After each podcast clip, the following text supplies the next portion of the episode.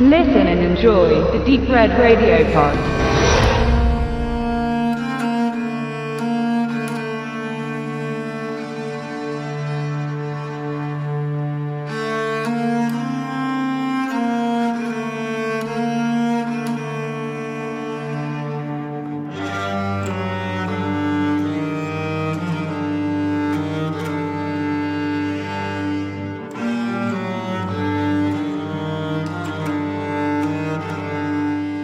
Robert Eggers Langfilmdebüt The Witch reiht sich neben The Babadook und It Follows in die noch recht junge New Wave of Horror Cinema ein und sorgt für frischen Wind im angestaubten Horrorgenre.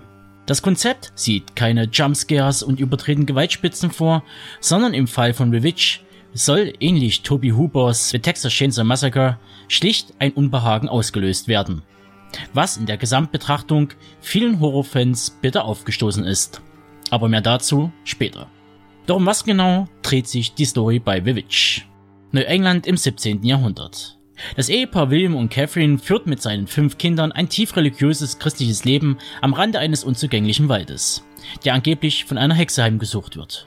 Schon bald häufen sich hier die merkwürdigen Vorkommnisse, denn die Tiere drehen durch, die Ernte geht ein und dann verschwindet auch noch eines der Kinder unter den Augen seiner Schwester Thomason, während ein anderes besessen zu sein scheint. Die Eltern können sich auf die Geschehnisse keinen Reim machen und wissen nicht mit den Vorwürfen der Zwillinge Jonas und Mercy umzugehen, die Thomason der Hexerei bezichtigen. Liegt also auf der Familie ein Fluch oder treibt draußen im Wald eine andere Macht ihr Unwesen? Bei The Witch fungiert die Story als Momentaufnahme. Man begleitet die Puritanerfamilie beim Aufbruch in ein neues Leben. Gottes Acker bestellen und bußhaft den Tag bestreiten. Der Alltag ist hart und arm an Siegen. Man kämpft eben darum, die Familie durchzubringen. Und dann kommt es zu den ersten Vorfällen. Der Boden ist schlecht, die Ernte bleibt aus, erste Spannungen innerhalb der Gruppe entstehen, die letzten Endes durch die noch kommenden Ereignisse auch den Glauben auf die Probe stellen. Eggers umschreibt The Witch als A New England Folktale und bietet letzten Endes eben genau das. Eine Schauermeer, die man sich am Lagerfeuer erzählt. Legenden, Märchen, Sagen. Der Film vereint Grimms Hänsel und Gretel mit der slawischen Figur der Baba Yaga und ist bemüht, den Überlieferungen nicht die Fantastik zu nehmen, sondern diese als gegeben hinzustellen. Die Legenden gehören zur Welt und werden als wahr erachtet. Wir reden hier schließlich von einer Zeit, wo in Nordamerika religiöse Feuer brannten und zahlreiche Hexenprozesse zum Alltag gehörten. Doch kommen wir zur Produktion und dem Stil. Ich wurde kürzlich gefragt, wie ich den Film finde und wo ich diesen einordnen würde.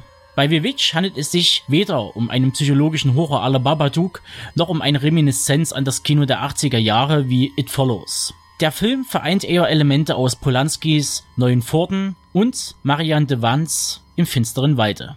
Letztgenannter ist die harte Neuinterpretation des Märchens Der kleine Däumeling aus der Väter von Charles Perrault.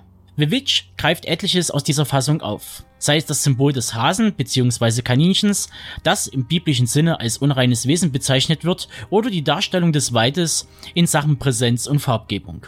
Und eben erwähnte Farbgebung ist immens wichtig für den Film. Ähnlich Polanskis Neuen Pforten bleibt der Ton in The Witch kalt und entsättigt. Sobald aber Licht, Feuer und frisches Blut die Szenerie erfüllt, kommt mit ihr auch die Wärme ins Spiel. The Witch ist nüchtern inszeniert und bietet eben wie Polanskis Okkulthorror nur wenig Fantastik, aber dann sehr stimmig eingesetzt.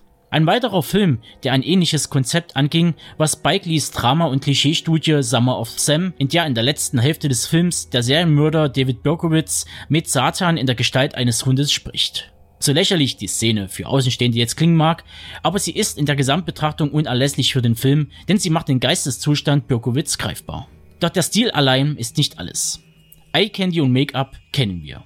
Das Besondere ist wohl die Performance des beteiligten Casts, allem voran des britischen Darsteller Ralph Ineson, der in The Witch das Familienoberhaupt William verkörpert und nicht zu vergessen Anya Taylor-Joy als ältere Tochter Thomasin. Selbige mimt hier ein junges Mädchen in der Reifezeit, die stellvertretend für die Versuchung, Sünde und Unschuld steht. Und spätestens, wenn Mutter Catherine, gespielt von Kate Dickey, ihrem Mann unmissverständlich klar macht, dass die Tochter das Haus verlassen muss, weil selbige zu viel Einfluss auf die Kinder und im Besonderen auf den 11-, 12-jährigen Sohn Caleb ausübt, wissen wir, dass da etwas in Ungraden ist. Was letztendlich nicht ganz von der Hand zu weisen ist, aber nie von Thomason selbst ausgeht, sondern von ihrem Umfeld herausgefordert wird.